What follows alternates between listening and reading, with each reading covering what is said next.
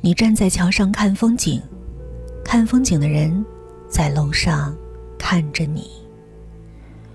杜宾是个暴躁狂，他每天都在打沙袋，而每次他的沙袋里都会掉出一个人，不用猜也知道，都是一些他讨厌的人。杜宾越来越强壮。王老板是个疯子，每天给我打电话问亲戚有没有送来新的野味。陈小姐的爱人也是个疯子，他每天都要给陈小姐的尸体化妆，然后擦掉继续化，完全不理会陈小姐已经开始腐烂。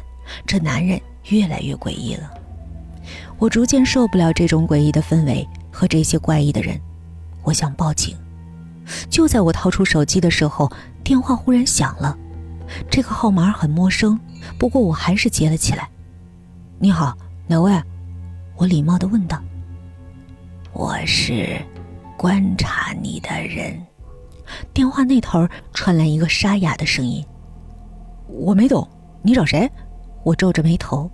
“你偷窥对面那么久，难道你以为你是唯一一个有这个爱好的人吗？”那边带着嘲弄的语气：“你到底是谁？你先别问我是谁，你看看对面吧。”那边满不在乎的说着，我心里陡然一惊，马上走到望远镜前。对面楼里，王老板不在家，陈小姐孤零零躺在床上。你做了什么？我紧张的问。没什么，不过是把你偷窥他们的事儿告诉了他们。我的镜头转向杜宾家，杜宾也不在，我的心一下就凉了。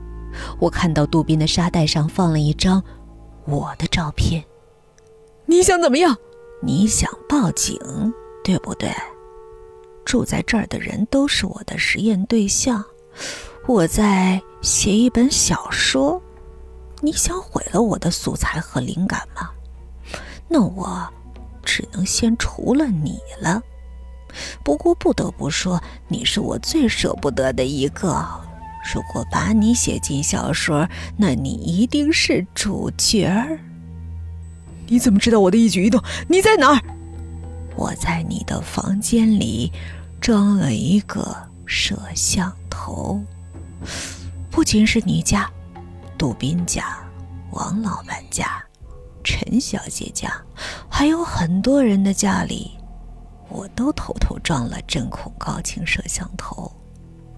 对方不顾我的惶恐，依旧自顾自的说着：“你不是一直好奇吗？杜宾沙袋里的人，都是我放进去的。我是为了你放的，有趣吧？只不过这次沙袋里的人，他想自己放进去。他现在就在你家门口。”我透过门上的猫眼儿，杜宾果然站在门外，眼神阴冷。王老板和陈小姐的爱人，还有曹教授也在身后。他们有了共同的敌人。既然大家都有秘密，也自然会为彼此保守秘密。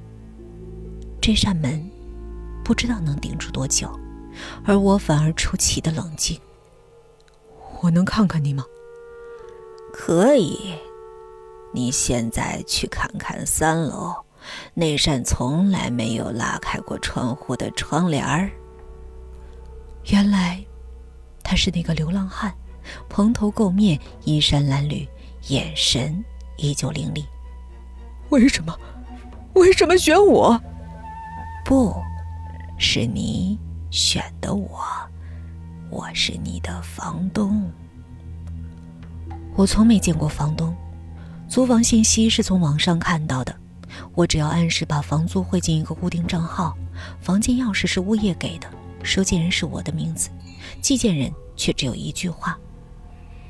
我想起为什么会把这句话那么敏感了，原来我那么早以前就在快递单上见过：让哭的人止住呜咽，让笑的人尖叫出声。在沙袋那个狭小的空间。在杜宾打在我身上的每一拳的间隙，我把整个事情理了一遍。从我的包裹，到杜宾的木牌，王老板家那幅字，再到陈小姐的手镯，这些都是命运给我的提示，而我却一次次的忽略。渐渐的，我的意识越来越模糊，越来越混沌。